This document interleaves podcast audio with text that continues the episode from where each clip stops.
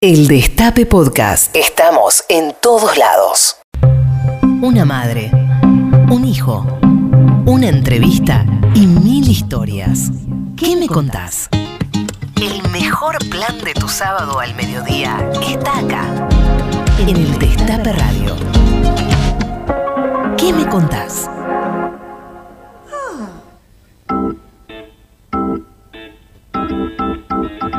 Buenos días a todas, buenos días a todos, buenos días a todes. Son las 12.08 en la ciudad de Buenos Aires. Aquí estamos en FM 107.3, el Destape Radio. Esto es ¿Qué me contás? Yo soy Charlie Pisoni y a mi lado la gran conductora de la radiofonía argentina y la mejor productora de la radiofonía del país, Tati Almeida.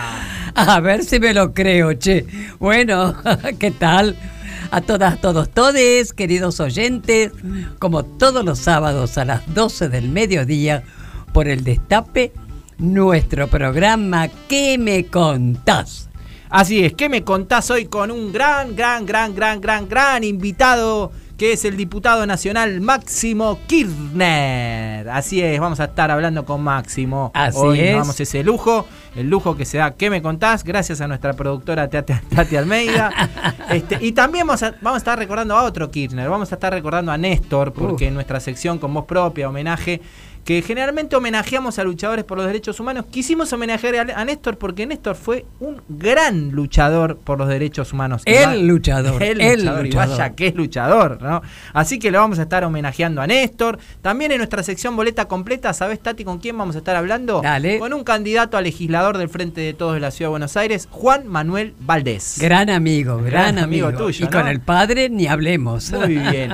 Y por último, también vamos a estar en comunicación telefónica con una realizadora documental que se llama Natalia Villegas, que saben ustedes oyentes que están allí atrás de la radio, del celular, de la compu, de la tablet, de quién hizo un documental, de nuestra querida Tati. El documental se llama La memoria de Tati. Vamos a estar hablando con Natalia Villegas. El documental se estrena hoy en la Exesma y va a estar Tati presentándolo.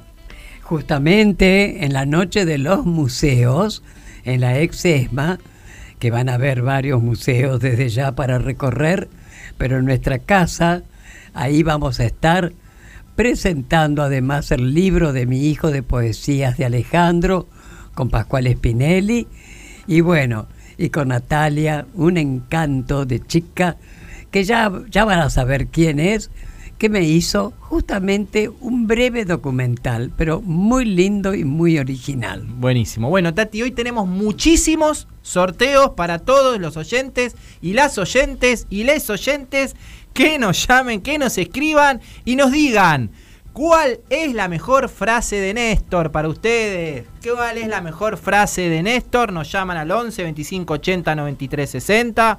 Nos escriben al Telegram, al Telegram, al Instagram, al Facebook, al Twitter y en arroba que me contás y nos dicen cuál es la mejor frase de Néstor. ¿Sabés qué tenemos de premio, Tati? Dos libros de página 2 el suplemento soy. Dos libros. Un pack de cervezas artesanales de nuestros amigos de Identidad Cervezas. Qué bueno. La identidad, dicen ellos, es lo más sagrado, único e irrepetible. Los compañeros de Cerveza Identidad crearon la primera aventura intergaláctica animada, un cómic más cerveza. Busca tu identidad en identidadcervezas.com.ar o en Instagram, arroba identidad.cervezas. Un saludo a Gaby, gran amigo que hace estas cervezas riquísimas. Y también le queremos agradecer a los compañeros de miniaturas populares Ay, porque sí. también vamos a estar sorteando una miniatura de Néstor Kirchner. Esa miniatura que está con, con la cara eh, de, creo que es de- del Eternauta, la que estamos sorteando, sí. eh, que hacen estos compañeros, un saludo para Ignacio, que fabrican y diseñan reproducciones en miniatura de iconos del campo nacional y popular. Son figuras hechas en modelado tradicional a mano como digital y fabrican sus productos principalmente en impresión 3D. Buscalos en redes en arroba miniaturas-populares. Un saludo grande para ellos. Sí. Te quiero contar, Ignacio, que esa miniatura que nos regalaste sobre el Ministerio de, De Desarrollo, sí. con la imagen de Evita, se la regalé a Estela Carlotto los otros días cuando cumplió 91 años, que estaba encantada. Así que para que sepas Así que para que tiene. sepa que tenés que traerle otra a Tati. Tal cual, así que me debes una. Bueno, estas tres cosas vamos a estar sorteando. Nos dicen, ¿cuál es la mejor frase de Néstor Kirchner, Tati? La mejor Y frase. te imaginas ONU. cuando Néstor dijo que él se sentía nuestros hijos y nosotros lo consideramos otro hijo, o sea, madres y abuelas de Plaza de Mayo en la ONU. Para mí, ¿qué querés que te diga? Y para tantas, es la mejor frase que nos pudo regalar nuestro otro hijo. Sí, a mí me, gustó mucho, muchísimas frases tiene el, Uf, Cantidad. Vengo, quisiera que me cuando dijo quisiera que me recuerden el poema, cuando dijo no es rencor ni odio lo que me guía y nos guía, en, en la exesma, es justicia y lucha contra la impunidad, cuando dijo cuando la juventud se pone en marcha el cambio es irreversible. Cuando pidió perdón por el Estado, cómplice. Pero hay una que me encantó, que me parece la más brillante, que es quiero proponerles un sueño, vengo a proponerles un sueño. Cuando dio el discurso inaugural en la Asamblea ah. Legislativa, 25 de mayo del 2003, vengo a proponerles un sueño. Ese día yo me hice kirnerista. Ya estoy, estoy erizada, te fue juro. El 25 de eh. mayo del 2003 con ese discurso que mucho tuvo que ver Cristina y también el chino Zanini. Díganos cuál es la mejor frase de Néstor. Y hoy también recordamos a otro grande, un grande que es nuestro, que es nuestro, que es el Diego. Hoy es el cumpleaños de Diego Armando Maradona, donde quiera que estés. Te ah. mandamos un gran beso, un gran saludo. Gracias por estar siempre acompañándonos y dándole felicidad a nuestro pueblo. Escuchamos una canción dedicada al Diego y ya venimos con Máximo Kirchner. ¿Cómo no?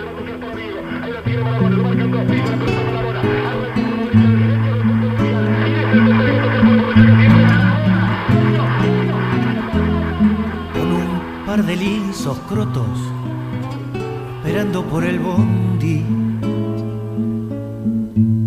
fiorito a paternal.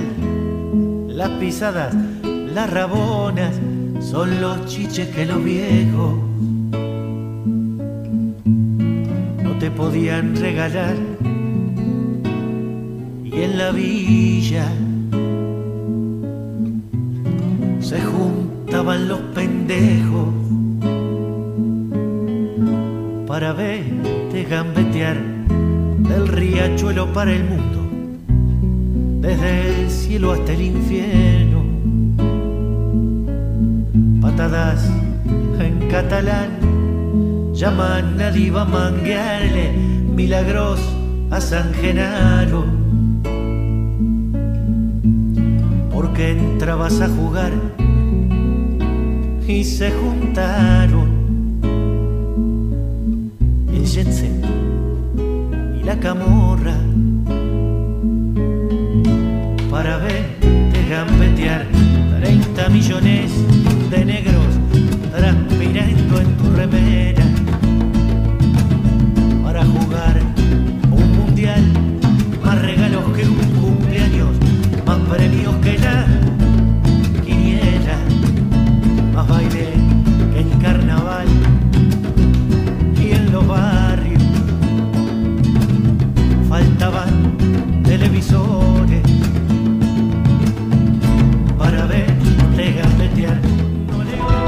manos serán las alas, las plumas tu piel y tu vuelo una farsa. Pero recuerda, Paloma, que tal vez mañana, al despertar, dejes de volar y comiences a hablar. Alejandro Almeida. Mucho para decir. ¿Qué me contás? En el Destape Radio.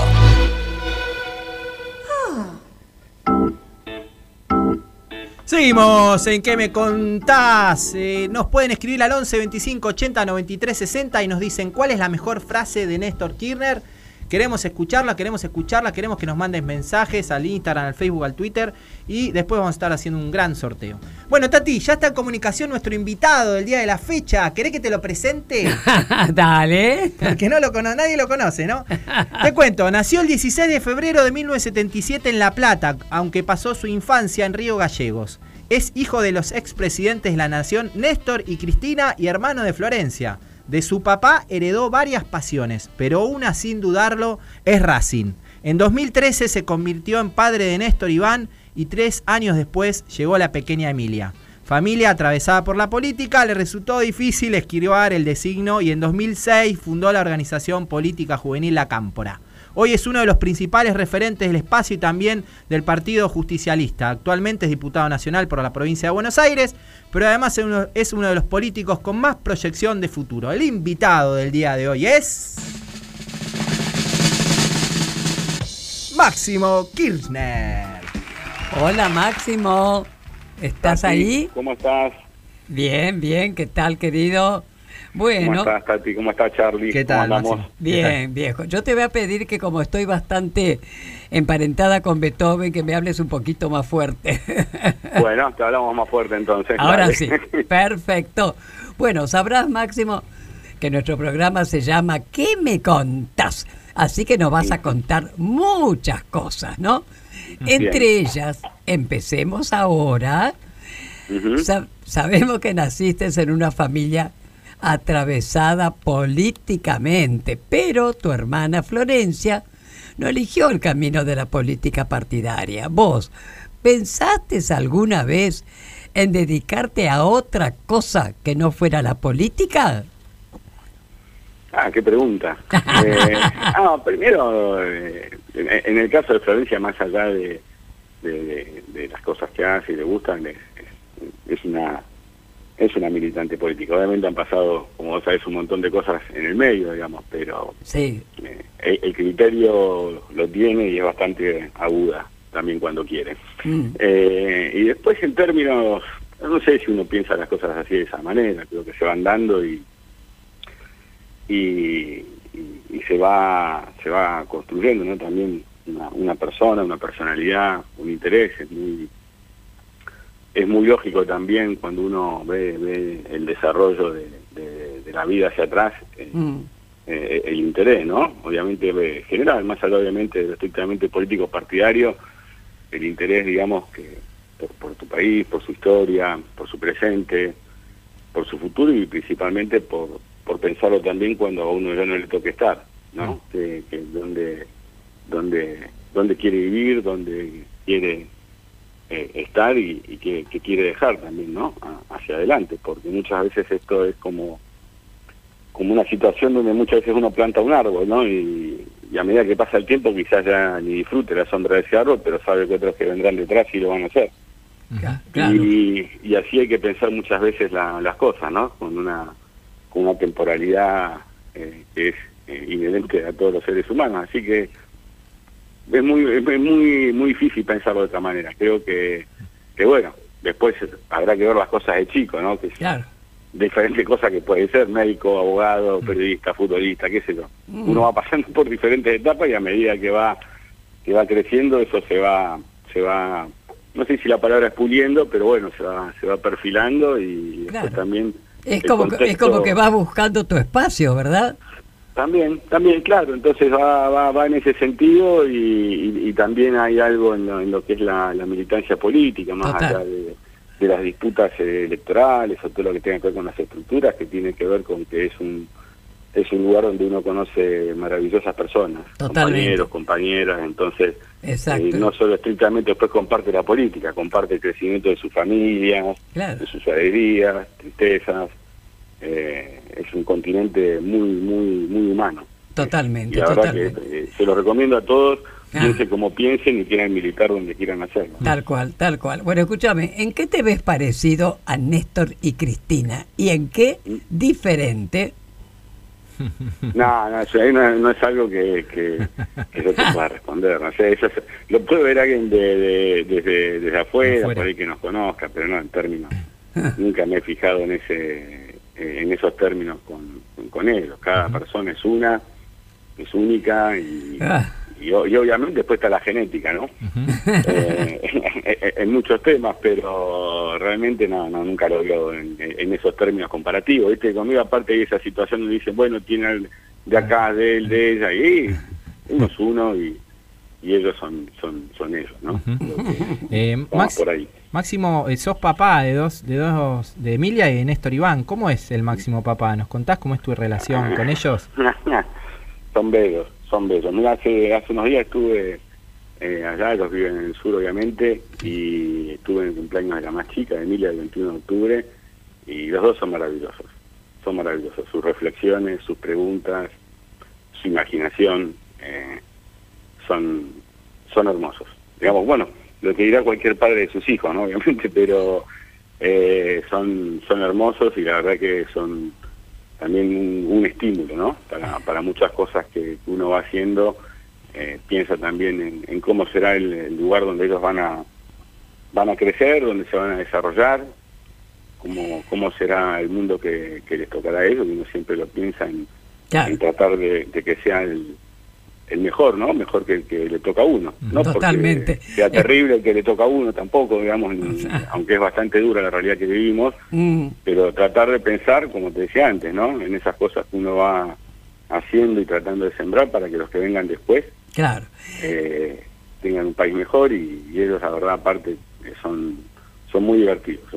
Totalmente. Nos extrañamos mucho y, y bueno, ahora estoy esperando ya que llegue el fin de año para pasar mucho más tiempo con, con ellos y, y- y ponernos al tanto de todo. Pero bueno, Totalmente. Qué bueno.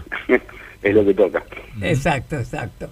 Escúchame, ¿cómo es Cristina como nonna, como abuela? Contanos, ¿cómo es? Ah, es fabulosa, no, no, esa, es, es la dimensión desconocida de, de, de- de Cristina, pero tanto con, con Elena, que es la, la hija de, Claro, sí, sí. de Florencia y de Camilo, como con, con Néstor Iván y María Emilia, es, es fantástico, aparte van desarrollando ¿no? ellos mismos la, ¿no? Claro. Cómo, cómo la ven, ¿no? Porque es la, la dimensión de poder a Cristina que ellos ven en, en la tele, en Claro. cursos o hablando, y después la, ¿no? La que la tienen ahí, y también como muchas veces en los cumpleaños uno ve como los compañeritos de, de- o los amiguitos de, de ellos y de ellas, eh, Claro.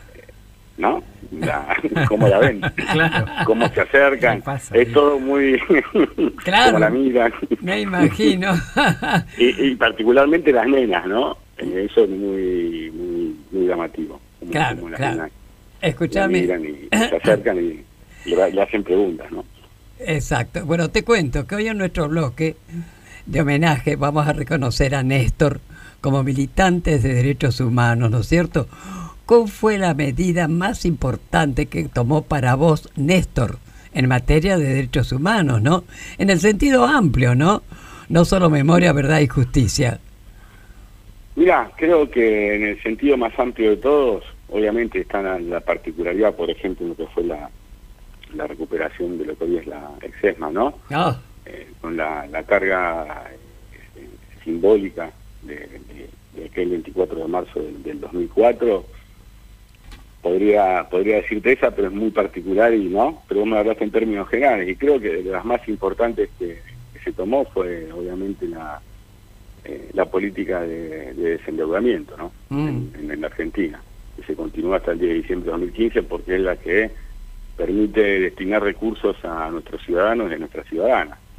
Total. Y, y eso genera, si eh, se gestiona bien y hay una orientación que pone en el centro de la acción a, a las personas, eh, genera mayor calidad de vida, ¿no? En, en términos no solo, digamos, de lo que puede ser materiales, sino también a la hora de, de- de pensar e invertir en la educación eh, pública, Total. como se hizo llevando al 6 al Totalmente. 6% por ley, como se hizo en materia de salud, de, de vivienda, de, de- de cloaca, de agua, eso tiene mucho que ver con políticas de derechos humanos, aunque muchas veces Claro. no aparece, ¿no? Claro. Como Claro. una cuestión directa, pero tiene que ver con la calidad de vida de, de nuestra gente y es hacia donde tiene que ir la, la Argentina. Y no, Claro. no solo en términos, digamos, por ahí cuando nosotros decimos esto de desendeudamiento de inversión, muchas veces eh, los medios de comunicación eh, han instalado una idea con que se refiere a los sectores más, más eh, humildes de nuestra sociedad, ¿no? Claro. ¿no? que impacta en todo, esto es lo que tiene que entender el conjunto de nuestra sociedad, que cuando eh, nosotros hablamos de esto, no solo tiene que ver con los sectores más postergados de nuestra sociedad, sino también con sus capas medias que necesitan desarrollarse, eh, acceder a una educación, a una salud, a un transporte de mejor calidad. Eh, es, es- es muy amplio, realmente quieren no como que la inversión del Estado va solo a un sector. Y la verdad que eso no es cierto, es una gran mentira y eso obviamente privilegia las urgencias que tienen eh, diferentes sectores sociales, ¿no? Y que hay que estar Totalmente. y cubrirlas. Pero después hay muchas políticas públicas que también eh, los abarcan, los contienen y que son necesarias, ¿no? Para, Claro. para el desarrollo del conjunto de la sociedad, más armónico. Totalmente. Bueno, ahora la pregunta del millón. ¿Qué hay que hacer con la deuda al FMI? ¿Se puede pagar en 10 años? ¿Qué me contás? Mira, la, la experiencia indica que cuando eh, los organismos multilaterales, multilaterales de crédito, en este caso el Fondo Monetario, le impuso condiciones a Argentina, la Argentina nunca la- la- las pudo cumplir en los términos que el fondo deseaba y esto generó enorme descalabro. Quizás yo les recomiendo a todos que ahora que estamos a, a- a, 20 años, ¿no? 19 y 20 de diciembre del 2001. Eh, revisen un poco tapas y artículos de los últimos 5 o 6 meses anteriores a ese 19 y 20 de diciembre para ver por qué estamos dando esta discusión. Eh, y eso ha sido uno de los grandes daños que ha hecho el, macrismo, ¿no? Nos ha devuelto una discusión que la Argentina había saldado a finales del 2005, que era que eh, el Fondo Monetario no era más acreedor de la Argentina ni tenía injerencia en las decisiones de sus políticas públicas. Eh, entonces creo que mirando eso van a entender y comprender por, qué, por qué nosotros tenemos una postura y muchas veces planteada como eh, ultra dura o, nacionalista chauvinista, este tipo de cosas, y la verdad que yo no entiendo desde lo racional y lo pragmático. Eh, la Argentina necesita tiempo para poder afrontar eh, la enorme deuda eh, que, contrajo el gobierno de Macri, que aparte dilapió, porque tiene, tiene varias aristas ese endeudamiento, ¿no? Si ese endeudamiento que, ese préstamo, ese endeudamiento del Fondo Monetario hubiera sido destinado, por ejemplo, a potenciar la generación de energías renovables, bueno, sería entendible. A capitalizar el Estado sería entendible. A invertir en universidades, viviendas, escuelas, en, créditos para sus pymes, bueno, hubiera sido entendible, pero la verdad que ningún sector en, la Argentina, salvo muy, muy, muy poquititos, vieron los beneficios de ese endeudamiento. Y hoy necesitamos, hoy necesitamos eh, tiempo. Pero siempre lo planteamos, que el Fondo Monetario nos explique por qué se prestó ese monto, por qué se estableció, digamos, que iba a ser devuelto eh, en los términos, por ejemplo, que el año eh, que viene implica una devolución de 18 mil millones de dólares, que Argentina mm. pensó el Fondo Monetario podía afrontar eh, la deuda que estaba contrayendo, porque vos, Tati, Charlie o cualquier mm. amigo o amiga que esté escuchando, cuando va a, tomar un préstamo a un banco, le miran el recibo de sueldo o si es hipotecario. Bueno, para saber cuándo te pueden prestar eh, y las características de este préstamo, incluso dicho por personajes muy influyentes. Por ejemplo, uno hoy que está al frente del BID, creo que es Claver Carone, eh, le asignó que era de características políticas para que Macri pudiera eh, obtener la reelección. Entonces creo que, si ya con esas características todo suena muy raro después de la pandemia, que nos toca atravesar a, a todos, al mundo entero, eh, debería haber un cambio de mirada en el Fondo Monetario que, nos permita realmente contar con la mayor cantidad de tiempo posible y alejarse un poco de reglas que tampoco a la hora de prestar cumplieron. Así que mm. cuando se ponen tan reglamentistas, ojalá hubieran estado tan reglamentistas a la hora de prestarle plata a la Argentina. Entonces creo que, es una cuestión aparte eh, racional. Cuando uno ve las consecuencias del endeudamiento y la mala gestión de Macri, si a eso le sumamos eh, la pandemia y sus ah, consecuencias ah. económicas y sociales y humanas también. Eh, mm. Entonces no, no hay lugar para mucho más. Y si uno ve aparte la curva de vencimientos que ya determinó la renegociación con los acreedores privados en el 2020 que llevó adelante el gobierno nacional a buen puerto. Eh, bueno, hay que compaginar todo eso para que realmente no, no sea firmar algo y que después a los cuatro o cinco años se le exija a la Argentina no puedes cumplir porque no hiciste estas reformas estructurales, cuando esas reformas estructurales no son el problema, sino el tiempo de, de, evolución de, un préstamo, una magnitud, que para que tengamos noción de lo que significa, son cinco veces aquello que los argentinos y las argentinas pensáramos como pensáramos, cancelamos en diciembre de 2005, que fueron 9.800 millones de dólares. Acá estamos hablando de 44.000 más sus sobretasas, ¿no? Ustedes saben también que tiene una característica de intereses más altos que lo normal, al ser un préstamo de características eh, no comunes. Entonces me parece que, que, es una discusión que hay que darla con la mayor de, la madurez y donde aparte necesitamos también saber qué, qué piensa eh, la otra fuerza política, por lo menos eh, mayoritaria en términos de representación legislativa y también porque no solo eh, son parte activa de la realidad argentina, sino que fueron ellos los que tomaron esta deuda. tal cual. Fueron ellos los que tomaron esta deuda. Entonces, eh, creo que hay una discusión por delante que hay que dar con la mayor de la madurez, porque no está el destino de la Argentina, no solo en el presente, sino también en, el futuro. Eh, argentinos y argentinas siempre se hicieron cargo de sus deudas. Y de hecho lo demostraron en diciembre de 2005, cuando hubo un presidente que puso en valor el esfuerzo de la gente, la Argentina pudo cancelar sus deudas pero estamos hablando en ese momento y una deuda cinco veces menor a la actual, eh, 16 años después. Claro. Fíjense la magnitud del desastre de cómo se administró el Estado. Mm. Esa es la magnitud del desastre de cómo se administró el Estado. Y este es un botón de muestra, porque podríamos recorrer diferentes ámbitos de aquella administración y, y no veríamos nada diferente en términos simbólicos a esto. Entonces creo que el, el problema que tenemos por delante eh, es ese. Imaginemos que uno, cada dólar que va a destinar a la cancelación de la deuda de- del gobierno de Macri es un dólar menos que, por ejemplo, aquellos que quieran viajar a- al, al exterior eh, Claro. van a poder contar, el que las pymes que necesiten insumos de, que, que deben ser importados que para su desarrollo, para producir, llámese en insumos primarios o en tecnologías, Argentina va a tener que destinar esos dólares al Fondo Monetario, a los acreedores privados y no al desarrollo de su propia eh, sociedad. O sea, el- por eso hago mucho eje y, y puntualizo en el tema de la no capitalización de lo que tomó Macri. Claro, claro. O sea, de la dilapidación de esos dineros, porque si hubieran sido invertidos en la Argentina, uno capitaliza, estimula los sectores de producción, genera mayor riqueza y de esa manera también puede garantizar la devolución del préstamo que se toma. ¿Qué? Esto no sucede en este caso. Y eso es la, la parte más, más, más, más grave. Y tras cartón cae la pandemia y, y genera esto globalmente que, todo, que todos vemos. Total. Eh, Máximo, sabemos que tenés un compromiso, así que te vamos a hacer dos preguntitas, así te, te liberamos. Dale. Eh, bueno, no, no te podés alargar un poquito más. Máximo, la Cámpora es desde hace tiempo la organización política más importante del país, con mayor cantidad de militantes, con capacidad de movilización, con una disputa cada vez mayor en los espacios de poder. ¿Vos eh, ah, ves algún, hay alguna organización nacional o internacional, actual o no, donde puedas ver reflejado un proceso similar?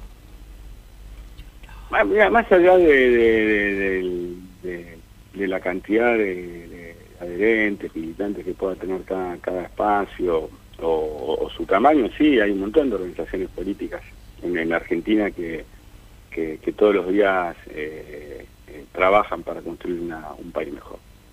Y muchas veces se hace eso, obviamente, eh, en, en la cámpora por obvios motivos, ¿no?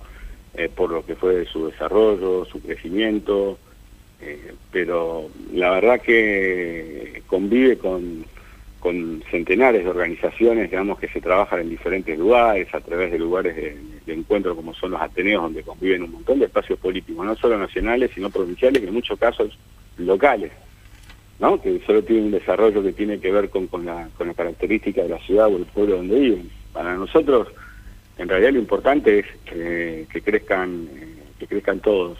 Esto que en algún momento definimos, ¿no? que florezcan mil flores, obviamente tiene un rol eh, preponderante o predominante, eh, obviamente por, por, las características de crecimiento que ha tenido, pero pero no es la única y, tampoco solo podría y tampoco sola podría eh, contra los desafíos que tiene la Argentina. Está inserta en un espacio político amplio, eh, general, policlasista, que, necesita de- debatir y, discutir, obviamente sí que tiene, digamos, parámetros claros de- de- del país que- que pretende, que quiere, y, y uno lo que, ve y quiere siempre es que crezcan, eh, crezcan todos y todas. Lo vimos el otro día en el acto de- del Deportivo Morón, eh, que, no es la única organización, hay muchas más, y, y- y lo bueno es eso, ¿no? que en la diversidad podamos crecer, y la verdad que sí ha, desarrollado, digamos, eh, una capacidad de, de generación de información de cuadros, no solo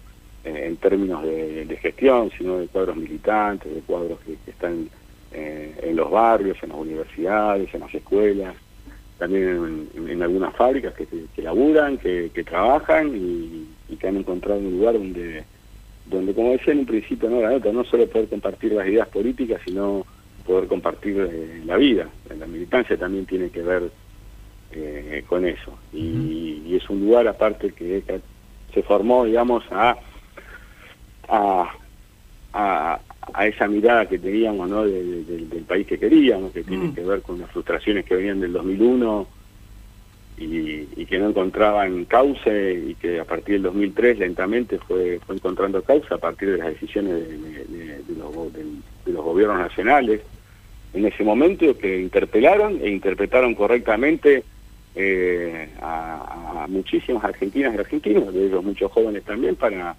para poder sumarse y entender que necesitamos que la sociedad, eh, ya sea a través de la militancia política o desde el ámbito que desee, se involucre positivamente, ¿no?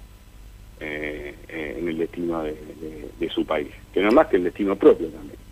Pero creo que, que hay una diversidad de organizaciones y de espacios políticos, ya sea estrictamente políticos, culturales, sociales, sindicales, eh, barriales, que, que, hacen una tarea eh, gigante en, la Argentina, ¿no? Para, para poder eh, tratar de, construir un, futuro mejor, que al fin y al cabo es para lo que, para, para lo que se hace y lo hacemos, ¿no? Exactamente. Bueno, escúchame, en pandemia, sobre todo durante el ASPO, ¿no? Hubo un aumento de denuncias y casos de violencia institucional.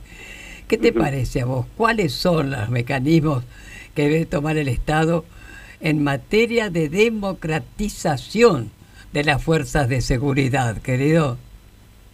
Mira, nosotros hicimos más, en, términos estrictamente particulares, desde, el Congreso mucha ley de abordaje integral de la violencia institucional en seguridad y servicios penitenciarios, que ya tiene despacho de comisión, garantiza la formación y, el reentrenamiento en derechos humanos de todas las fuerzas. Bueno, se han hecho diferentes tipos de políticas eh, a través de, esta ley, que obviamente se discutido en el Congreso en el futuro, también lo lleva adelante eh, Horacio en la, en la Secretaría de, Derechos Humanos, pero creo que, que, en términos generales eh, tenemos una, una sociedad un, un, poco más violenta después de la pandemia, ¿no? Sí no solo en términos de violencia institucional, sino en términos generales, porque, porque ha sido muy duro, porque no estábamos preparados para algo de estas características, mm. Ni, ni, para el encierro, ni, para ese constante miedo a la muerte, ni para estar, digamos, eh, con, algún miedo también de contagiar a alguien, ¿no? Porque, bueno, si uno le pasa algo, uno se hace responsable, pero si una distracción de uno implica el contagio de otra persona y que esa persona la pase mal o, fallezca, ¿no? Entonces nuestras cabezas, en un mundo tan duro como este, tan anterior a la pandemia, eh, bueno, ha tenido sus, sus implicancias en cómo desarrollamos nuestras vidas, ha traído aparejado también es una, una crisis económica que, al revés de otras la tuvimos que eh, pasar gran tiempo y parte en soledad. Antes argentinos y argentinas han pasado diferentes crisis económicas, pero siempre podían encontrarse y compartir lo poco que hubiera y verse y, de esa manera mitigar, ¿no? Cuando la mano viene, cuando la mano viene mal. Y aquí fue todo peor, no solo el impacto económico del gobierno de Macri y la pandemia y, tener que transitarlo muchas veces en, demasiada soledad. Mm. Por eso creo que no no no solo hay que, mirar en este sentido el impacto económico, sino también el impacto humano que ha tenido eh, la, pandemia en nuestra sociedad y trabajar mucho para bajar los grados de, violencia que, que, pueda haber, ya sea en términos institucionales o civiles, digamos, como lo ven en, todos los lugares. Y eso tiene que ver también con, con generar ámbitos de participación, donde eh, eso que tenemos adentro muchos argentinos y argentinas encuentra un cauce positivo y no un cauce negativo. Entonces la presencia de, los diferentes tipos de militancias que hay, de los clubes, ¿no? O sea, la apertura de los clubes, de las escuelas, ¿no? Que son lugares donde eh, nos desarrollamos, socializamos, aprendemos. Esa ausencia, bueno, tiene su tiene sus consecuencias también y habrá que trabajar sobre ellas, eh, lejos del oportunismo, digamos, y, y, de las miserabilidades de la política, sino trabajar en serio para poder desarrollarnos de una manera eh, eh, más armónica, más pacífica, más productiva, más positiva, con un oriente diferente, ¿no? Ese agobio, está todo mal, que uno Eso. constantemente desde, desde los medios de, comunicación. Sí, todas pálidas, pálidas, ¿viste? No, bueno, pero también es un trabajo y una lógica muchas veces que las corporaciones trabajan de la, de la generación de la angustia, ¿no? cuando se cierra el pecho de la angustia ante la incertidumbre del futuro. Bueno, tenemos que trabajar para construir mayores mayores certezas y eso requiere tiempo, dedicación, eh, creatividad, que esa creatividad nazca de las necesidades, digamos, y los deseos y los anhelos que tiene nuestro pueblo ahora y, trabajar por ello. y en esto no hay nada eh, que, sea un proceso corto. ¿no? Bueno, muchas veces nos transformamos en una sociedad inmediatista. Y- Totalmente. Y, la verdad que hay que trabajar algunos procesos. O sea, la construcción del desendeudamiento argentino, por darte un ejemplo, no fue de un día para otro. Un proceso que se fue dando, que posteriormente también derivó en que la sociedad argentina pudiera ser una sociedad que invirtiera en satélites, que pudiera dotar de, de- de computadoras a sus pibes, Eso. dando un instrumento hiper necesario para el futuro que viene, eh, no solo para formarse eh, para, para el trabajo, ¿no? para lo que necesita el, el sector productivo eh, argentino, sino también hasta para que esas computadoras de los chicos pudieran eh, jugar y crear, cuestión que en un momento molestaba mucho, ¿no? Mm, Pero bueno, im- imaginemos que hay miles de familias que no pueden con- eh, comprarle eh, esos instrumentos, digamos, a, a- a sus hijos y sus hijas, y, y ahí el Estado cuando dice presente lo hace para formarlos, para educarlos, pero también para que tengan, digamos, su parte lúdica, Claro. porque todos tienen derecho a disfrutar también, ¿no? Totalmente. Un poco todo, porque si no nos transformamos en una cosa muy extraña que, que la verdad aparte el macrismo demostró no nos conduce a, a- a ningún lugar bueno. Si alguien tenía dudas, el macrismo las despejó en cuatro años. Bueno, mira, Máximo, antes de terminar este encuentro corto pero sabrosón, este, y antes de que nos, cuen- que nos cuentes, que te pida que nos cuentes alguna anécdota tuya, yo esta vez te voy a contar a vos. En lugar de que me contás, yo te voy a contar a vos. Mira, yo soy de las coincidencias, las causalidades. Vos naciste un 16 de febrero. Mi hijo, un 17 de febrero de 1975, Alejandro, que está detenido desaparecido. También un 17 de febrero nació la segunda hija de Charlie Pisone, Malena. Todos acuarianos. Somos todos acuarianos.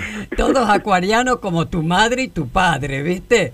Y la otra, la otra, Máximo. Néstor de Piscis, no, de Piscis me parece, Néstor. Néstor del 25 Claro. de. Ah, Claro. claro, claro, sí. Bueno, y la otra, Máximo, sabemos que heredaste muchas cosas de tu padre, entre ellos la pasión por Racing. Te quiero avisar con tiempo, ya te voy a hacer recordar, que el 7 de diciembre en la cancha de Racing se van a entregar los carnet a los socios desaparecidos, entre ellos a mi hijo Alejandro. Así que sería estupendo que vos pudieras hacerte un lugarcito y que nos acompañaras ese día que va a ser tan importante. Te lo voy a hacer recordar. Ahí vamos a estar, Tati. Bueno, perfecto. ¿Eh? Bueno, Te, escúchame, te agradezco mucho la invitación, Tati. Bueno, querido, y escúchame, y ahora sí, ya terminamos esta entrevista, que te juro que ha sido para nosotros buenísima. ¿Te has sentido cómodo? Ah, sí, obviamente, obviamente. Aparte vos, Tati, sabés que, que, que- que cariño con, Bueno, que tengo por vos, por Charlie también, que nos conocemos, así que muchas veces, a veces, a un sábado que otro, cuando cuando puedo lo- los escucho y, y, y me gusta aparte que, que, que- que tengan las ganas de, de- de hacer, ¿no? Desde ya. de comunicar, Desde- ¿no? desde, desde otro lugar. Y, y, y Tati, a- a- con tu edad y con eso y con las ganas, la verdad que es una demostración para, para compañeros y compañeras que muchas veces se sienten agobiados y Eso. ¿no? Deberían mirar tu, tu ejemplo para, para seguir siempre adelante, ¿no? Perfecto. Bueno, ahora sí, contanos alguna anécdota, alguna anécdota que hayas tenido alguna vez, que en una de esas tenemos la suerte que lo hagas por primera vez. ¿Qué me contás? ¿De, de qué tipo de anécdota? Lo que Cualquiera. quiera, lo que quiera. Cualquiera, cualquiera. No, no, no sé, no se me ocurre ninguna en particular ahora, pero no, te podría decir de Racing que... Dale. que- Dale, dale. que, de- con, con mi viejo nos tocó estar el día que que, que Bocio, eh, el arquero Stiente, nos metió un gol de cabeza en el último minuto. Uh, Eh, no. Me acuerdo que éramos tres. y, y la otra persona que había venido con nosotros, cuando va el arquero yendo a... que sale de su arco corriendo para el arco de Racing a cabecear, el que estaba con nosotros dice, mira, ahora le hacemos el gol de contraataque. y la verdad que metió un cabeza, porque hasta el día de hoy me acuerdo, digamos, tremendo gol, pero bueno. Eh, Como era Néstor este de, tipo. de- de- con la mufa, alguien no debe haber vuelto a la cancha de todos esos tres. ¿no? Eh, es evidentemente que tenés buena información, Pizarro. pero pero bueno, nada, bueno, también después no, no- nos tocó con el tiempo eh, ganar el campeonato y pudimos ir a alguno de esos partidos con él. Era, le, le gustaba mucho el, el fútbol y, y con Racing era, era una bueno. cuestión que, Qué se bueno. va transfiriendo que fuimos todos. Pero eh, no sé, se me ocurre esa, digamos. Siempre me acuerdo. Pero no- hermosa. No puedo creer cómo, ca- cómo Perfecto. cabeció ese señor. Es más, Buenísimo. ese día también nos habían anulado mal un gol. Eh, en posición adelantada estaba habilitado Fleita. Pero bueno, nos tocó eso, viste que a Racing siempre le pasan algunas cosas, pero no me olvido más. La, la- la cara de, de- de él cuando cabeció Bocio era... era- Tremendo, tremendo. Bueno, Tremendo. Muchísimas gracias, Máximo. No, ya sé que andás a mil vos también, así que todo nuestro cariño, apoyo y fuerza, porque estoy segura que vamos a salir adelante, querido, ¿eh? Va- vamos a sacar la, la Argentina adelante y lo vamos a hacer entre todos y todas. Hay que tener eh, ganas y, y atravesar eh, estos momentos lo más lo más juntos eh, posible y tratando de, de- de entender, digamos, todo lo que ha desatado eh, la crisis económica de Macri y esta pandemia. Totalmente. De, de entendernos porque la verdad que, que nuestra sociedad tiene y ha demostrado todas las actitudes para, para, para salir adelante y que, que, que su, que su trabajo tenga valor, una política de desendeudamiento sana y que no implique la postergación de, de- de millones y millones de argentinos, no solo lo que hoy sufren urgencias, sino también las postergaciones de nuestros sectores medios, de nuestros sectores del trabajo y del capital, que no tienen nada que ver con, con las corporaciones y los grandes jugadores de todo esto, sino que necesitan un país que, que genere un continente donde se puedan desarrollar. ¿no? Muchas gracias, Máximo. Nos vamos con un tema que elegiste vos, del Indio Solario Estén de Hotel. Sí, hermosa canción. Hermosa, Hermosa, canción. ¿Pudiste ir a verlo alguna vez al Indio, a los Sí, redondos? sí, sí, sí. Pudiste sí, y a disfrutarlo. los redondos también. Bien. Así que... Nos vamos con el Indio. En Racing. La En Racing, a en redondos en Racing, Pavada, un abrazo grande, querido. Chau, chau. Un beso, cuídense Un, mucho. un abrazo grande. Chao, chao. Chao, Máximo.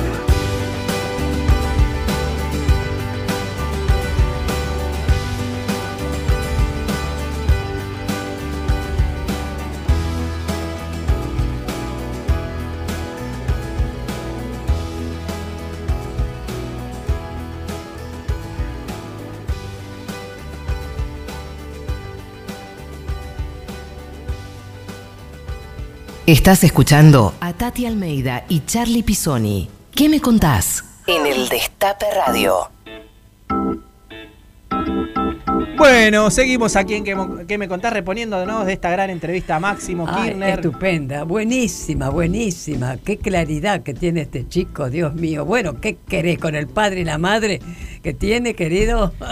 ¿Cómo costó conseguirla, Tati? eh? Vos estuviste atrás. No me ahí. hables, no me hables. Chaca, chaca, Bueno, les contamos, 11 25 80 93 60. Mejor frase de Néstor Kirchner. Queremos que nos digan cuál es la mejor frase de Néstor Kirchner. Y acá tenemos mensajes de nuestros oyentes. Miriam nos dice, para mí su mejor frase fue, lo importante es lo importante.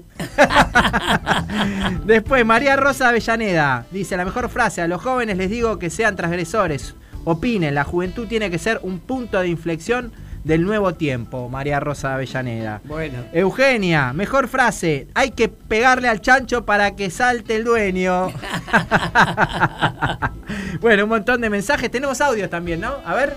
Hola Tati, equipo. La mejor frase de Néstor para mí es eh, no voy a dejar mis convicciones en la puerta de la Casa de Gobierno. Muy buena. Bueno, muy buena. les mando un abrazo enorme. Soy Ana de Parque Centenario. Gracias, Ana. Gracias. ¿Otro más? Hola querida Nati, Tati, perdón, querido Charlie. Eh, soy Emma de Versate y estoy acá en mi trabajo en Palermo. Hola, la Emma. frase que a mí me mató, eh, estás nervioso Clarín. ¿Qué te pasa, Clarín? ¿Qué? Estoy Clarín. Cuando dijo eso lo amé. Eso, Un eso. beso ¿Qué- enorme a Maxi, lo amo, lo adoro. Muchas gracias, muchas gracias. ¿Qué te pasa, Clarín? ¿Estás nervioso? Tenemos para todos los que llamen y escriban al WhatsApp, al Instagram, al Twitter, tres sorteos. Seis cervezas de identidad cervezas, una miniatura de Néstor de miniaturas populares y dos libros de página 12. Sigan llamando, sigan comunicándose. Después, al final del programa, hacemos un sorteito. Lucharon por memoria, verdad y justicia. ¿En qué me contás? Les rendimos homenaje. Con voz propia. Bueno, Tati, hoy decidimos homenajear a un militante de derechos humanos, como decías vos en el, al inicio del, del programa, el militante de derechos humanos, porque también Néstor Kirchner fue eh, uno de los artífices de que hoy las políticas públicas de derechos humanos sean políticas de Estado. Ahí está, fue el primer presidente que nos escuchó, Carlito. Así el es. primer presidente.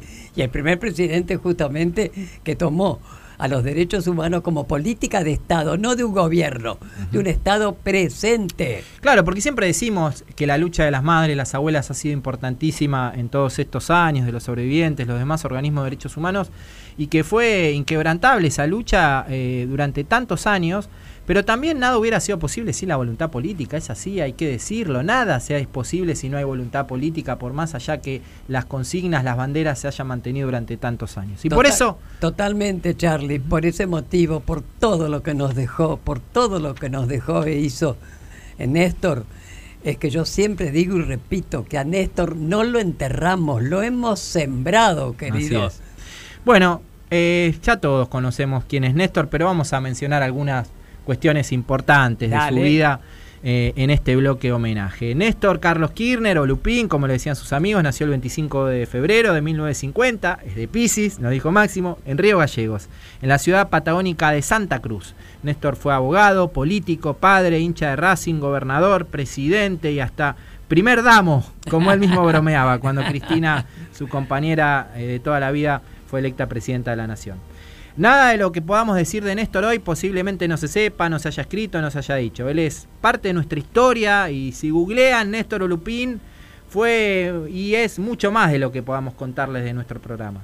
Pero esta vez queremos recordar a Néstor y a eh, Néstor y los derechos humanos. Queremos recordar porque en la Argentina se sufrió un proceso de impunidad de larga data, donde las banderas de juicio y castigo a los culpables jamás dejaron de flamear en las calles. Pero iba a llegar Kirchner en el año 2003 para empezar a consolidar una política de Estado en derechos humanos. Desde muy joven tuvo esa creencia, cuando, como cuando en 1983 en Santa Cruz, ese famoso video, se lo ve pidiendo públicamente el juicio a las juntas militares. Sin dudas, siempre fue conse- consecuente. Es imposible olvidar cuando en 2004 pidió al entonces jefe del ejército que retirara los cuadros de los genocidas Videla y Viñones en el colegio sí. militar. Mm. O el acto, el mismo día, en donde anunció la recuperación de la ex ESMA como espacio de memoria y derechos humanos y pidió perdón en nombre del Estado a las víctimas. Néstor Kirchner, con su llegada a la Rosada, propuso un cambio de paradigma y eso se vio reflejado en sus políticas desde un comienzo y las más destacadas, eh, podríamos decir que en materia de memoria, verdad, justicia, fueron la anulación de las leyes de obediencia de vida y punto final y los decretos de indulto, la extensión de las políticas reparatorias para las personas que sufrieron de manera directa las violaciones a los derechos humanos, la creación del programa y del Plan Nacional de Derechos Humanos, la creación del Archivo Nacional de la Memoria, del Espacio para la Memoria y Derechos Humanos Exesma, la jerarquización de la CONADI, la intensificación de la búsqueda de los nietos, la transformación de más de 30 ex centros clandestinos de detención en espacios para la memoria, y podemos seguir toda la tarde quizás mencionando, ¿no?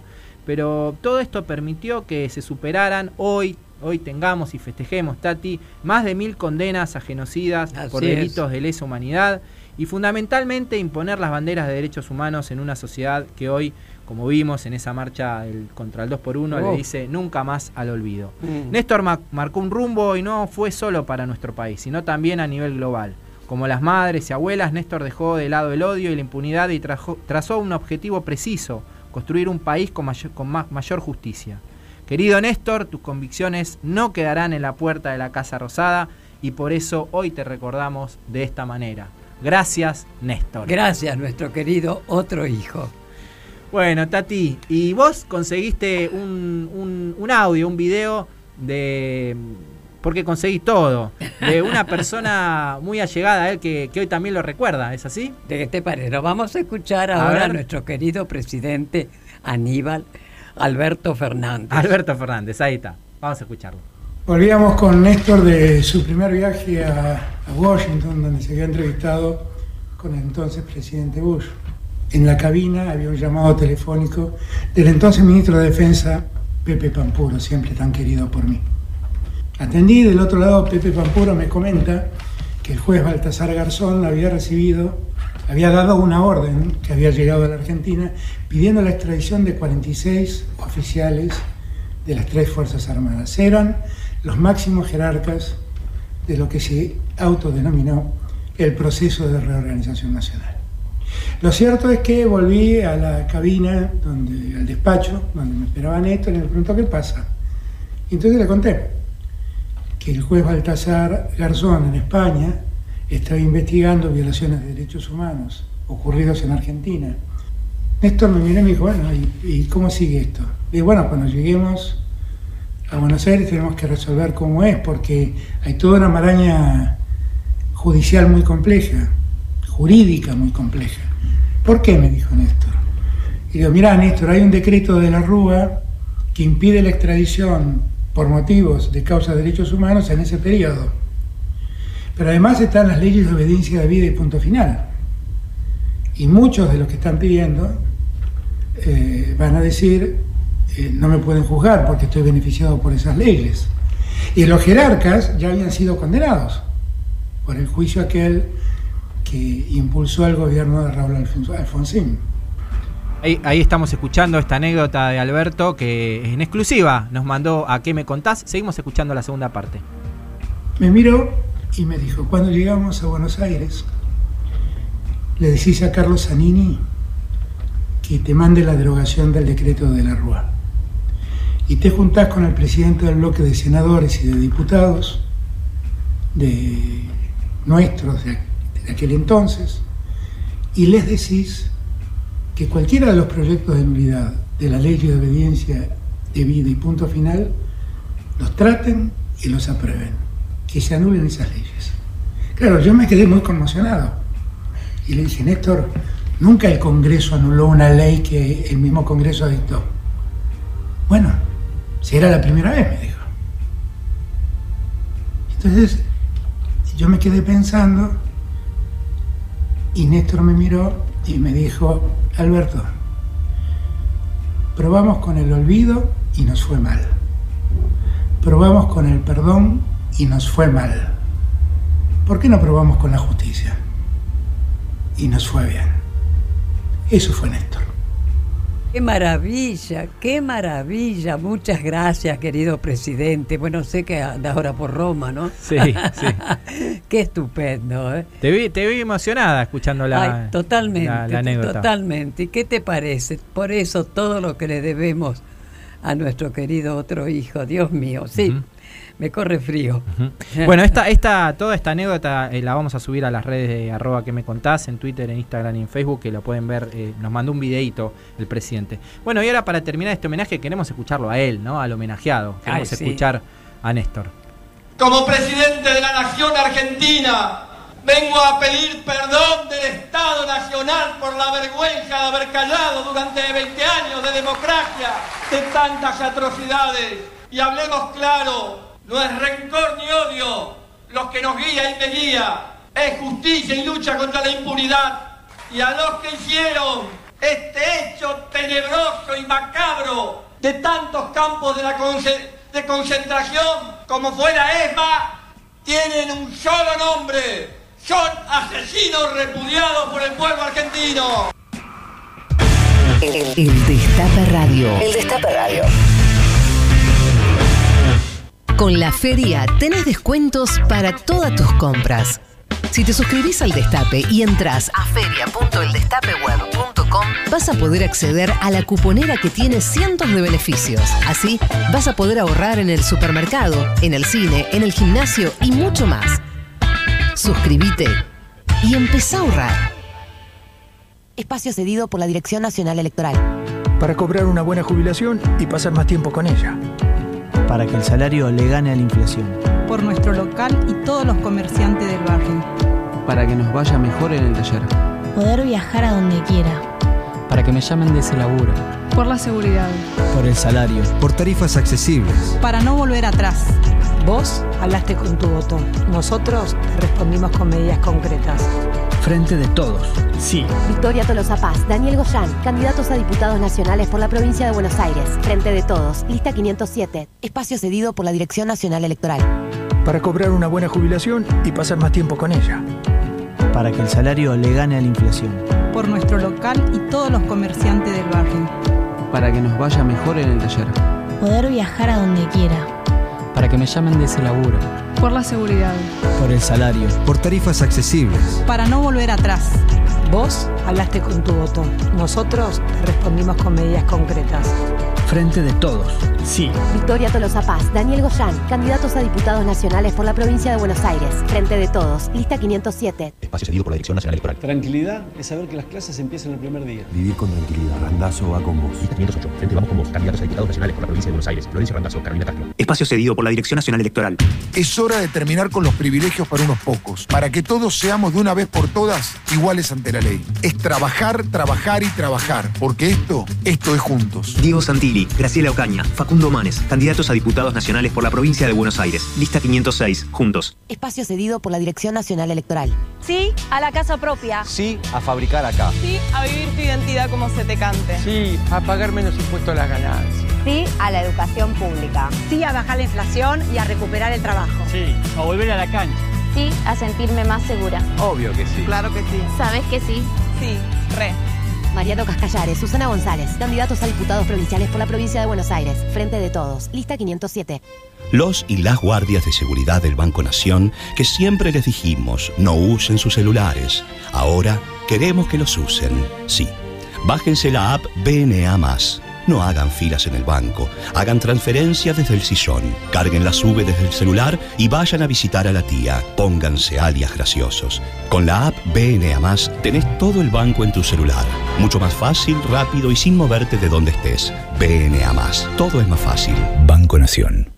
Volvió Full Sale a IPF Full. Aprovecha la temporada de promos con descuentos en desayunos, en combos, en tus snacks favoritos. Encontrá más de 85 promos. Full Sale. Vení y salí ganando. Los y las guardias de seguridad del Banco Nación, que siempre les dijimos no usen sus celulares, ahora queremos que los usen. Sí. Bájense la app BNA. No hagan filas en el banco, hagan transferencias desde el sillón, carguen la sube desde el celular y vayan a visitar a la tía. Pónganse alias graciosos. Con la app BNA Más tenés todo el banco en tu celular. Mucho más fácil, rápido y sin moverte de donde estés. BNA Más. Todo es más fácil. Banco Nación.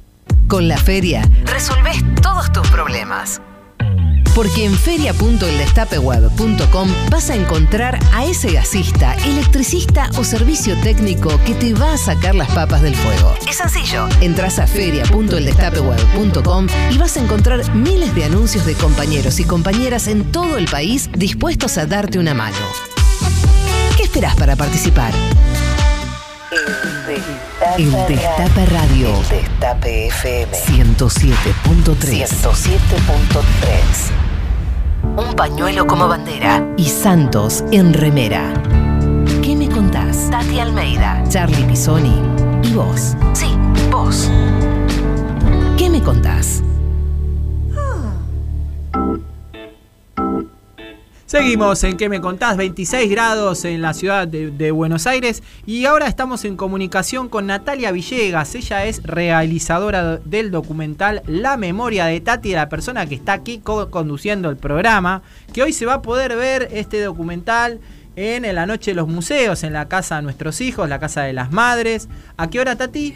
A las, de, a las 20.30. A las 20.30. A partir de ahí vamos a estar ahí, donde también vamos a presentar el libro de poesía con, con Pascual Spinelli de Alejandro, Alejandro Siempre Amor. Buenísimo, entonces queríamos saludarte, Natalia. Buenas tardes, ¿cómo estás? Hola, buenas tardes, ¿cómo están? Hola, Toti, ¿cómo va todo? Hola, Nati, ¿qué tal, querida? Encantada de tenerte. Y yo estar acá, muy bien. Bueno, muy bien, todo muy bien. Natalia, muchas gracias por, por, por, esta comunicación. Queríamos preguntarte que nos cuentes un poco a, y a los oyentes y las oyentes eh, cuál fue el objetivo que tenías al momento de pensar el documental, por qué elegiste a Tati. Eh, y les contamos a nuestros oyentes que todavía no, no, vieron este documental que está disponible en YouTube, en la plataforma, en el portal educativo Platzi, también lo pueden ver ahí. Eh, que también es una. El documental, de alguna manera, hay una eh, interpelación a los jóvenes, ¿es así? Es así, sí, esa fue la idea y cuando hablé con Tati por primera vez, le planteé esa idea. Platzi es una, una plataforma de educación enfocada en tecnología y es la más grande en español y mi idea era poder hacer llegar el, el, mensaje de las madres de Plaza de Mayo eh, a Latinoamérica, ¿no? Y reforzar ese mensaje por la lucha de los derechos por los derechos humanos, por garantizarlos y, y quién mejor que Tati para llevar ese mensaje. Eh, a mí eso siempre eh, está rodeada de jóvenes y los jóvenes la amamos. Yo me, sumo a la parte de los jóvenes, obviamente. ¿Cuántos años tenés? 36. Ah, bien, todavía estás. Sí, sí, sí. Pendex, y, Pendex.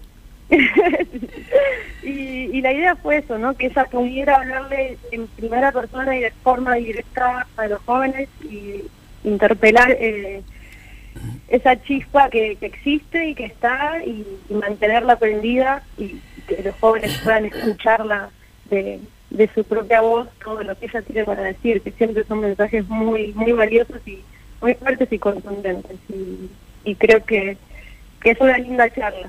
Era, eh, creo que, que, que, por más que solo escuchamos a Tati, uno siente que, que, es una charla con ella. No sé, esa fue la intención y, estoy muy contenta con el resultado.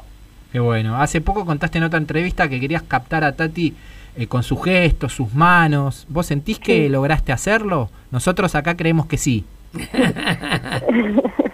Siempre eh, que también es, lo que digo y seguramente ya se las ha dicho ella también, yo le admiro mucho desde, desde siempre y, admiro mucho cómo, cómo ha transformado tanto ella como, como las demás madres, siempre tuve una admiración particular por Tati, cómo transformaron el, dolor en amor y, la lucha con amor, como se dice, sin recurrir a la violencia y y siempre me parece me parece una mujer con mucha fuerza y al mismo tiempo muy sensible y esa sensibilidad que, se, nota en sus gestos y en sus manos y al mismo tiempo la fortaleza con la que habla me parecía una una digamos una conjunción muy fuerte para, para transmitir emociones no por eso también para mí fue muy importante poder captar bien su voz eh, y, lo más limpia posible y lo más presente posible y bueno, por supuesto sus manos y sus gestos que, eh, como, como decís vos, es lo que intenté transmitir es eso, ¿no? esa sensibilidad que yo transmito cuando hablo.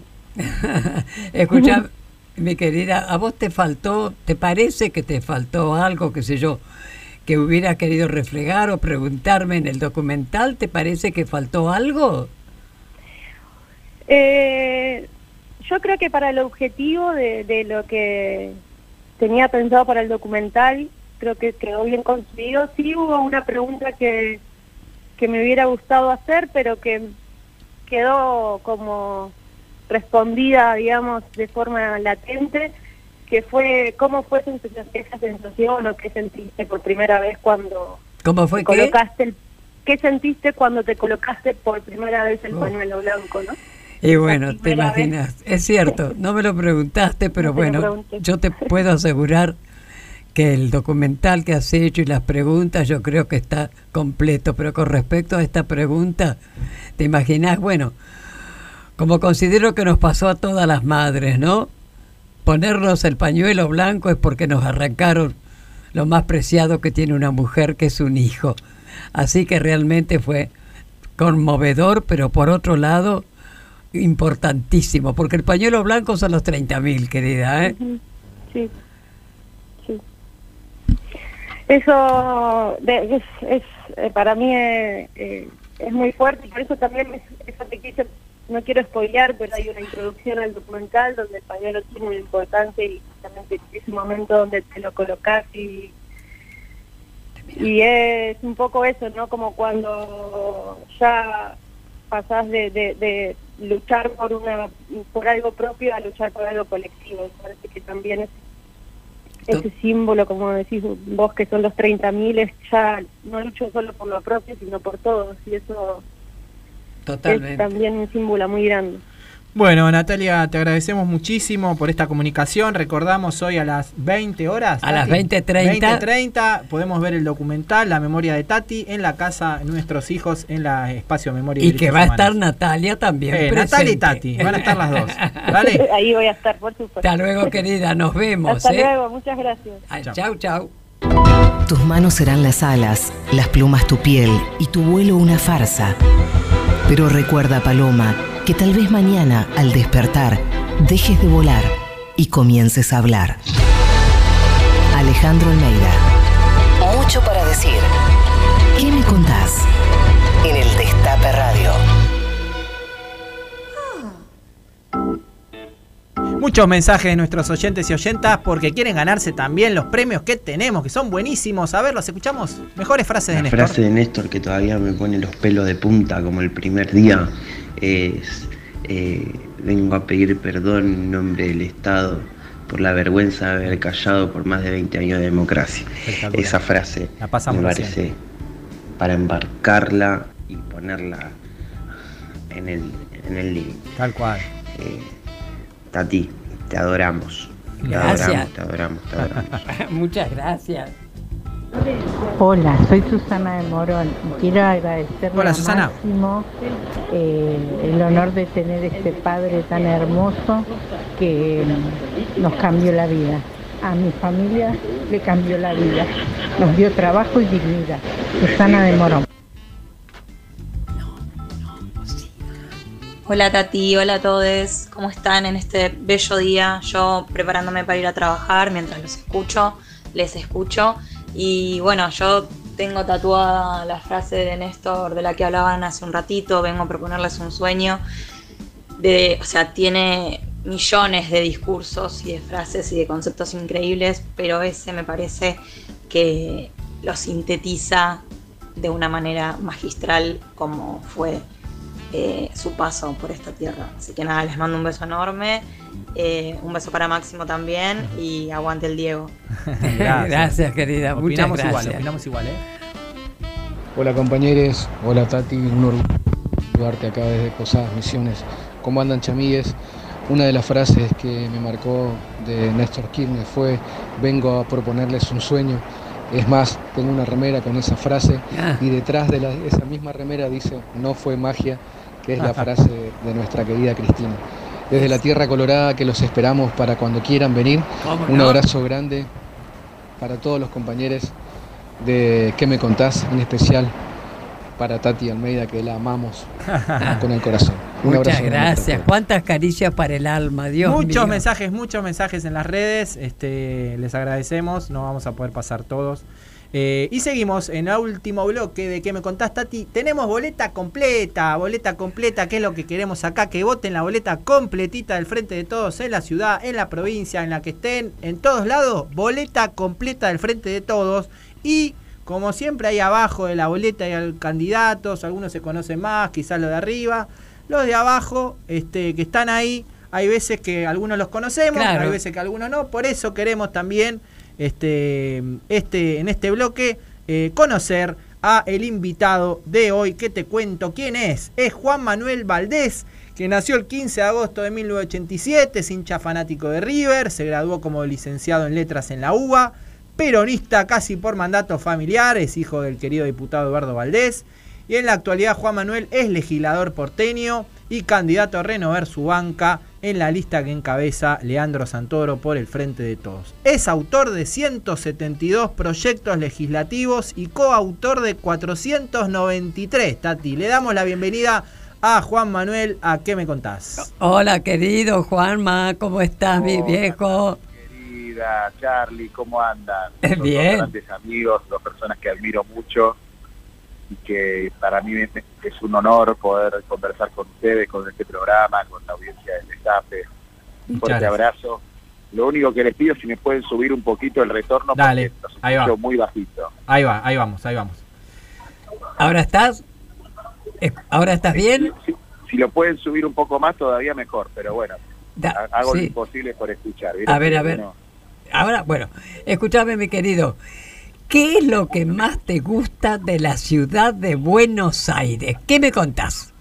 Mira, a mí lo que más me gusta de la ciudad de Buenos Aires es su gente, eh, la- la- el espíritu solidario que uno ve en los clubes de barrio, en los centros culturales, en las cooperativas, en las cooperadoras escolares, en eh, los trabajadores y las trabajadoras que, se agrupan y, y defienden sus derechos.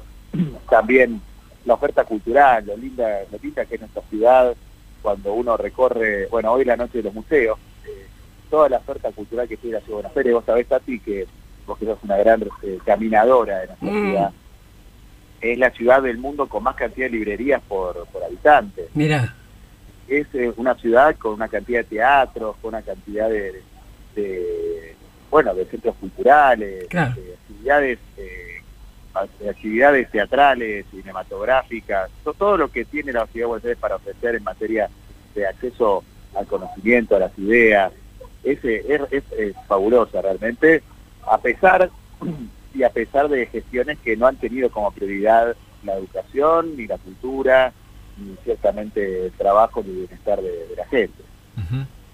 Eh, y bueno, vos fuiste autor de 172 proyectos. Me imagino, imaginamos, suponemos que muchos tienen que ver con los déficits de, de la gestión de la ciudad, del gobierno de la ciudad de Buenos Aires. ¿Podés decirnos qué le falta para vos a, a- a la ciudad de Buenos Aires? Le faltan muchas cosas. Nosotros eh, hicimos una, un trabajo legislativo muy intenso porque nos tocó asumir por dos años. Nos tocó asumir cuando Mariano Recalde eh, renunció para poder asumir como senador de la Nación y eso hizo que tuviéramos que acelerar mucho. Entonces hicimos muchos proyectos de poco tiempo, en dos años. Así que yo no llevo la cuenta, gracias Charlie por, por seguirla. Eh, la verdad es que a la ciudad de Buenos Aires le faltan muchas fue, fue líder durante muchos años fuimos por ejemplo la primera ciudad en tener eh, un subte en, la- en todo el hemisferio sur en 1913 tuvimos el primer subte la línea A Sí. que conecta actualmente la zona de Flores con Plaza de Mayo eso. y, y a pesar de tener ese, ese primer medio de transporte, hoy eh, somos la ciudad que más se ha atrasado en materia de infraestructura. Tenemos una red de, de 55 kilómetros cuando San Pablo, Santiago de Chile, Río de Janeiro, México empezaron en la década del 70, recién del, del siglo XX, a tener su, su primer línea de subte y hoy tienen arriba de 250 kilómetros de extensión. Bueno, les falta transporte público, le faltan plazas públicas. Somos una ciudad que está muy por debajo de lo que recomiendan las Naciones Unidas en materia de eh, espacios verdes por habitante. Le faltan vacantes escolares. Eh, somos un distrito que año a año deja 20.000 pibes fuera de la inscripción online del sistema escolar, sobre todo en, el sector inicial, o sea, donde más hace la diferencia que los chicos se escolaricen, que a partir de la sala de tres cuando la constitución de la ciudad plantea que ya sala de dos debería ser obligatoria, eh, no tenemos un Estado que lo, que lo cumpla ni lo garantice. Somos este un distrito que también le falta, eh, en materia de salud pública, cumplir con el, el personal y una pandemia no tuvimos ninguna política de reconocimiento salarial para quienes más dejaron, eh, tanto poniendo su cuerpo, su salud, eh, no, no, los pasamos a la carrera profesional los enfermeros y las enfermeras. Entonces que falten enfermeros y enfermeras y anestesiólogos en la gran mayoría de los hospitales que tenemos. Eh, a pesar de tener una muy buena infraestructura hospitalaria en materia de tener 35 hospitales que, fueron heredados de gestiones nacionales, la gran mayoría, eh, no tenemos hoy el personal que requerimos para atender a la gente como corresponde. Bueno, son muchas las cosas que le faltan a la ciudad y, muchos los desafíos que tenemos para poder ser mayoría acá y ganar eh, ¿Te das cuenta cómo nos van a renovarte la banca? ¿Cómo conocés vos la ciudad de Buenos Aires, querido? Escúchame, ¿por qué te parece que son tan importantes las elecciones de noviembre en la ciudad y en todo el país para el frente de todos? Bueno, arranco diciéndote que todo el país eh, es necesario ratificar eh, a este gobierno, profundizar con más presencia de, del Frente de Todos en la Cámara de Diputados y en el Senado, no solamente para tener gobernabilidad, porque ya vimos lo que está, lo que está buscando el, espacio de, Vidal, de Macri, de Oriera Reta, que quieren directamente ponerse en la línea sucesoria, diciendo que le van a disputar a Massa la presidencia de la Cámara de Diputados, sino también em, queremos que hace falta ampliar derechos. Nuestra lectura es que la sociedad que no nos acompañó, el sector que no nos acompañó, es porque hay una expectativa de que iba a vivir mejor con nuestro gobierno. La pandemia, por cierto, nos imposibilitó llegar adelante muchas propuestas que teníamos y, cada decisión en el Congreso que vemos es una decisión que se, amplía derechos para algún sector. Esta semana, eh, por ejemplo, se sancionó la ley de etiquetado frontal, que es una ley que va a permitir conocer la calidad de la alimentación que, que consumimos en nuestras familias y esa ley hubiera sido imposible si Juntos por el Cambio hubiera tenido la mayoría del, del Congreso. Para eso hace falta, o por ejemplo, para proteger los humedales y, los reservorios naturales también hace falta más presencia del frente de todos. Para discutir una reforma integral de la justicia que frene la impunidad y que los que delinquen efectivamente tengan la, la pena que corresponde, pero al mismo tiempo exista una reinserción social de aquellos que cumplen sus condenas, hace falta más, más diputados y diputadas del frente de todos. Para tener eh, políticas como el aporte de las grandes fortunas, donde los que más tenían pusieron sus ingresos o los, sus, sus ganancias para que eh, se construyan más escuelas, para que se construyan más hospitales, para que se organicen las barrios populares, hacen falta más diputados del frente de todos. Y en la Ciudad de Buenos Aires necesitamos también frenar un proceso de enajenación del patrimonio vos sabés, Tati, que hace 14 eh, años que gobierna el PRO en la mm. ciudad de Buenos Aires y han conseguido privatizar 500 hectáreas de, terrenos, de terrenos públicos. Nosotros tenemos que frenar esta política que nos deja sin espacios verdes, que destruye los edificios más, más bellos que haya tenido nuestra ciudad, su patrimonio, su reservorio cultural y, además necesitamos una política que le dé vivienda a la, gran mayoría de los porteños que no pueden ni siquiera hoy pagar el precio de las expensas o de los alquileres. Y para eso hace falta, bueno, otra mirada en la legislatura y otra mirada a nivel ejecutivo. Bueno, Juan, te dejamos, sabemos que estás de recorrida. Te vamos a hacer la, quizás la pregunta más importante que te hayan hecho este momento en, en todas las entrevistas. Si tenés que elegir un deseo para este año, que ganemos en noviembre o que Gallardo se quede en River. Ah, me parece una encrucijada muy dura. Yo creo que Gallardo está viendo cómo salimos en las elecciones. Si ganamos las elecciones, Gallardo va a querer quedarse a, excelente. no te va a ir del país.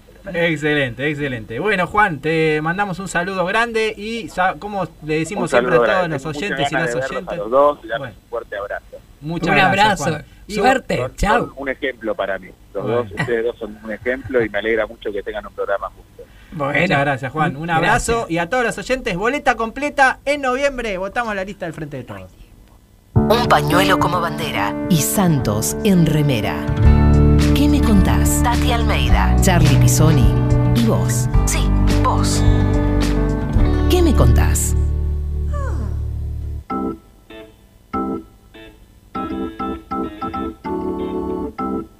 Bueno, Tati, nos estamos yendo, pero esta semana pasó algo muy importante, porque una persona muy querida Oh. por vos, sobre todo, le- se le hizo un homenaje, ¿es así? por tanta gente, a nuestro querido que va a seguir siempre presente, Mario Clavel, compañerazo.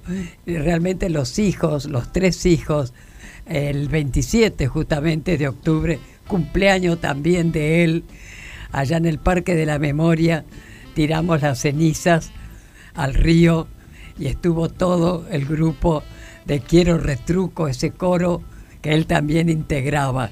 Fue realmente muy hermoso, fue una cosa muy sentida y lo despedimos con alegría.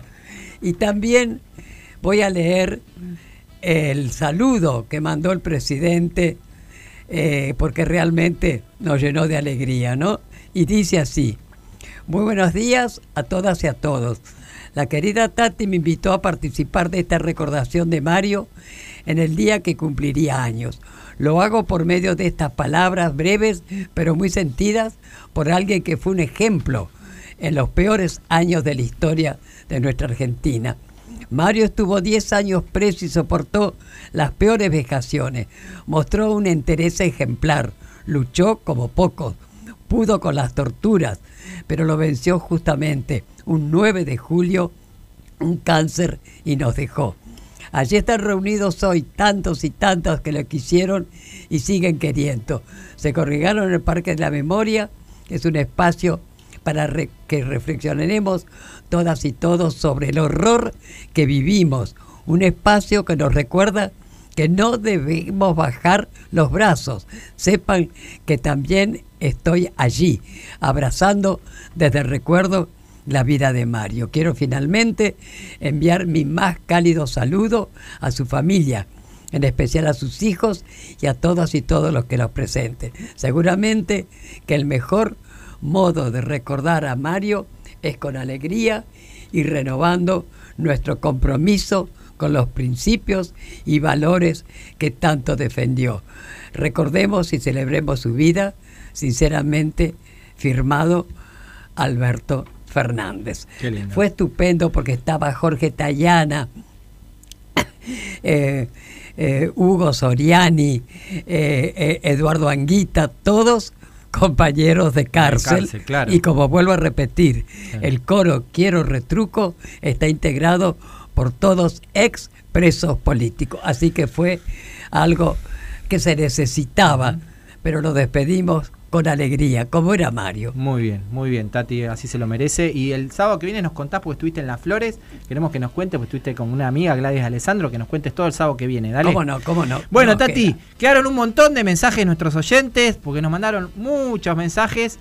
Te digo, hubo un sorteo acá que está ahí publicado en las redes con el programita este que hacen los sorteos. Se lleva los libros. Eh, contestó por Twitter, arroba de boca en boca. Se lleva los dos libros de página 12. Se lleva la miniatura de Néstor. Nos escribió por WhatsApp. Zulema de Verazatei. Y se lleva las cervezas, las seis cervezas. Ana de Parque Centenario también que nos mandó por WhatsApp. Muchas gracias. Bueno, muy bien, como todos los sábados nos despedimos hasta el próximo a las 12 del mediodía con nuestro programa ¿Qué me contás? ¿Verdad, Charlie? ¿Qué me contase con la operación técnica Nicolás Greenberg en la producción periodística Caro Ávila, Blas Lantos, Belén Nazar, Caro Ortiz, Lalo Recanatini, mi nombre es Charlie Pisoni, aquí a mi lado la grande Tati Almeida y ahora se viene la más maravillosa música, se quedan en el destape o se pudre todo, ¿eh? Se quedan, nos vemos, chao. El Destape Podcast. Estamos en todos lados. El Destape Podcast.